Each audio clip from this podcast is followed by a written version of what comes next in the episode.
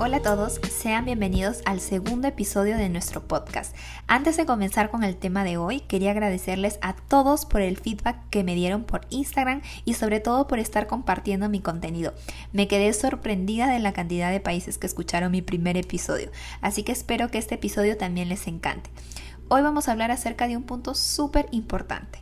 ¿Qué es realmente la autoestima?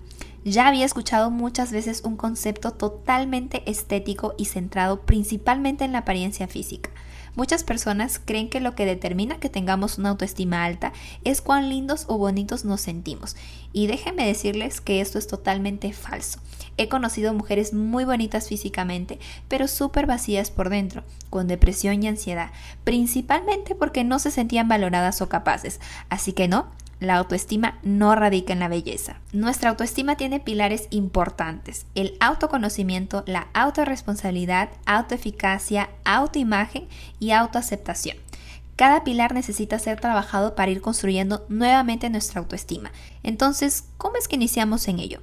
Primero quisiera quebrar ciertas expectativas que tienen acerca de comenzar este proceso, que lo único que hace es que tal vez quieran tirar la toalla rápidamente. Así que vamos a alinearlas juntos.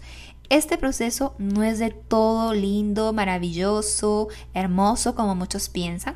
Probablemente tengas que regresar a ciertos capítulos de tu historia para entender mejor de dónde aparecieron ciertos pensamientos y remover ciertos sentimientos que nos generaron pasar por esas situaciones. Mientras más entendamos nuestra historia, más podremos ver desde otra perspectiva esos pensamientos poco saludables que llevamos cargando hace un buen tiempo. En este proceso habrán semanas en donde te sentirás plena, agradecida, reflexiva y también triste, enojada y confundida. Es totalmente natural. No satanicemos por favor ninguna emoción. Entendamos que solo son emociones, que pueden ser, sí, incómodas de sentir en ese momento, pero son pasajeras. Y otro punto es comprender que no es un proceso en donde trabaje unos cuantos meses y ya el proceso de autoconocimiento continúa. Todos los días aprendemos algo nuevo y tenemos experiencias que van a impactar en tu forma de pensar y de comportarte. Y claro, eso también tendrá un impacto en tu forma de lidiar con los desafíos y problemas de la vida, pero probablemente comenzarás a enfrentarlos de una forma mucho más saludable. Así que sí, este proceso es eterno, familiaricémonos con él porque será súper importante. Y por último, no caigamos en el inmediatismo. Les pregunto, ¿desde cuándo se sienten y piensan así?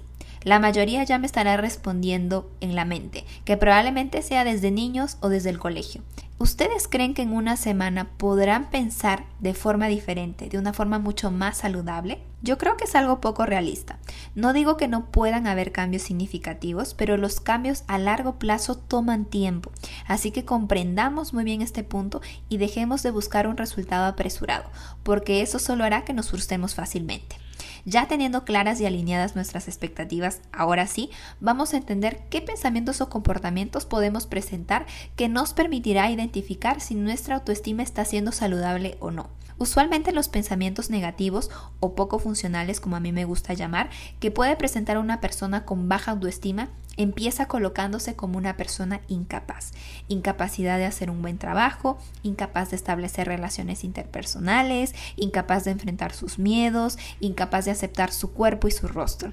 Esa incapacidad es alimentada diariamente por pensamientos que están presentes en nuestro diálogo interno como soy fea, soy un idiota, soy burro, no soy capaz, soy débil, nunca me saldrá nada bien, soy una fracasada, soy desinteresante y más pensamientos. ¿Cuántos adjetivos de este estilo nos colocamos todos los días? ¿Qué pasaría si todos los días le dijéramos esto a una persona que amamos muchísimo? A tu mamá, por ejemplo, a tu hermana, a tu mejor amiga. ¿Cómo crees que esa persona se sentiría? Ahí es donde empezamos a sentirnos tristes, desanimados, frustrados, ansiosos. El punto es que muchas veces nos damos cuenta solo de la emoción incómoda que estamos sintiendo. Ay, Ale, me siento triste, estoy enojado, estoy ansiosa y no sé por qué. Nadie nace siendo consciente de sus pensamientos. Nuestros pensamientos son tan automáticos que muchas veces nos cuesta controlarlos. Vienen así como un vómito verbal, como el de chicas pesadas, pero esto sería algo más cognitivo.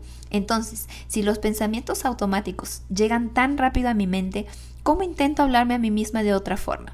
Mientras más pendientes estamos de qué pensamiento apareció en una situación que sé que me deje incómoda, podré analizar la situación de una forma más racional y no tan emocional. Eso quiere decir, si me siento triste, eso me hace sentir aún más triste. Entonces, en realidad, el hecho de sentirme triste fue desencadenado por un pensamiento como soy fracasada, soy estúpida. Es ahí donde tengo que hacer una pausa y empezar a cuestionar a ese pensamiento que puede ser bastante extremista. ¿Qué es ser fracasada para mí? ¿Por qué pienso que soy fracasada? ¿Qué situaciones prueban que soy una fracasada? Es ahí donde empezamos a entender algunos puntos y sobre todo nuestra historia alguien en el pasado me dijo o me hizo aprender que equivocarme me hace una fracasada? ¿Será por ahí que por eso siempre me coloco ese pensamiento? Una paciente me preguntó, Ale, pero ¿cómo hago para pensar diferente? Ya no quiero pensar así de mí misma. Y otro punto que tenemos que tener claro es que no necesariamente en el proceso vamos a empezar a tener pensamientos positivos todo el tiempo ni pensamientos automáticos positivos, sino que lo que hará la diferencia es que cuando aparezca un pensamiento poco saludable, podré cuestionarme ciertos puntos de la probabilidad de que ese pensamiento sea cierto o no, de cuánto creo que sucederá de esa forma. Eso es clave. Ale, ¿y cómo puedo sentirme más segura entonces? Enfrentando. Si evitamos algo, ese temor e inseguridad crece. ¿De qué forma me voy a sentir más segura de socializar con otras personas si evito al 100% el contacto con ellos? Si en la medida de lo posible intento no exponerme a situaciones que requiera conversar con personas. ¿Podría aprender a nadar sin meterme al agua? Yo creo que no, ¿cierto? Entonces, para poder empezar a pensar diferente, también necesito comportarme de una forma diferente. Ale, no acepto un trabajo porque me siento súper incapaz. Ok, entonces vamos a darnos la oportunidad de aprender en la cancha. Puede que no tenga muchos conocimientos en esa área de trabajo, pero ¿cómo podría aprender si no los practico de alguna forma? Quién sabe de aquí a unos meses empiezas a familiarizarte con los procesos, cometes errores que te ayudan a volverte más experta, interactúas con personas que probablemente te intimidaban muchísimo. Con todas esas experiencias es con lo que vamos a ganar seguridad. No hay una fórmula mágica. No sé si ustedes vieron la película de Sí Señor. Básicamente, haciéndoles un spoiler, trata de que no puedes decir no a algo y el hecho de que digas que sí puede traerte nuevas experiencias enriquecedoras. Así que yo quiero aclararles también este punto. No necesariamente tenemos que decirles sí a todo. Hay montañas que no necesitamos escalar y que no necesitamos gastar nuestra energía en ella. Pero estoy segura que ustedes se han paralizado por el temor que sentían de enfrentar algo nuevo o desafiador. ¿A qué le estoy diciendo que no y sé que realmente me ayudaría a crecer? Yo tenía miedo de no ser capaz de lidiar con los desafíos de mi carrera, pero ¿de qué forma yo podría desarrollar esa capacidad sin una preparación? y sin enfrentar esos desafíos. Así que ese es el ejercicio de la semana. Escojan solo una cosa. ¿Podría decirle sí a esto e ir con miedo a enfrentarlo? ¿Qué es lo que yo tengo bajo mi control? Tal vez prepararme, pero a la vez también necesito tomar esa acción de ir con miedo y poder encarar ese miedo. La seguridad, chicos, no llega del cielo, tampoco es porque atraemos la buena energía de todo el universo, es porque direccionamos nuestras acciones a desenvolver esa seguridad y enriquecer nuestras capacidades. Así que cuéntenme, ¿Qué les pareció este episodio? Creo que me hubiera encantado tener este tipo de contenido e información cuando estaba en un momento de mi vida donde sentía mucho miedo de sentir miedo y donde me sentía súper insegura.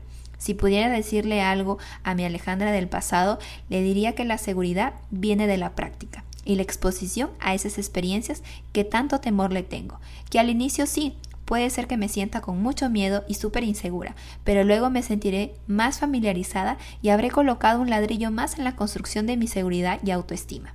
Cuéntame por Instagram qué les pareció, me ayudarían muchísimo compartiendo por sus historias o con sus amigos nuestro podcast y si no me siguen por allá pueden seguirme como arroba psicología. Así que nada, espero que puedan seguir este ejercicio en las próximas semanas y que vean cambios pequeñitos o tal vez grandes, quién sabe. Nos vemos en el próximo episodio. Chao.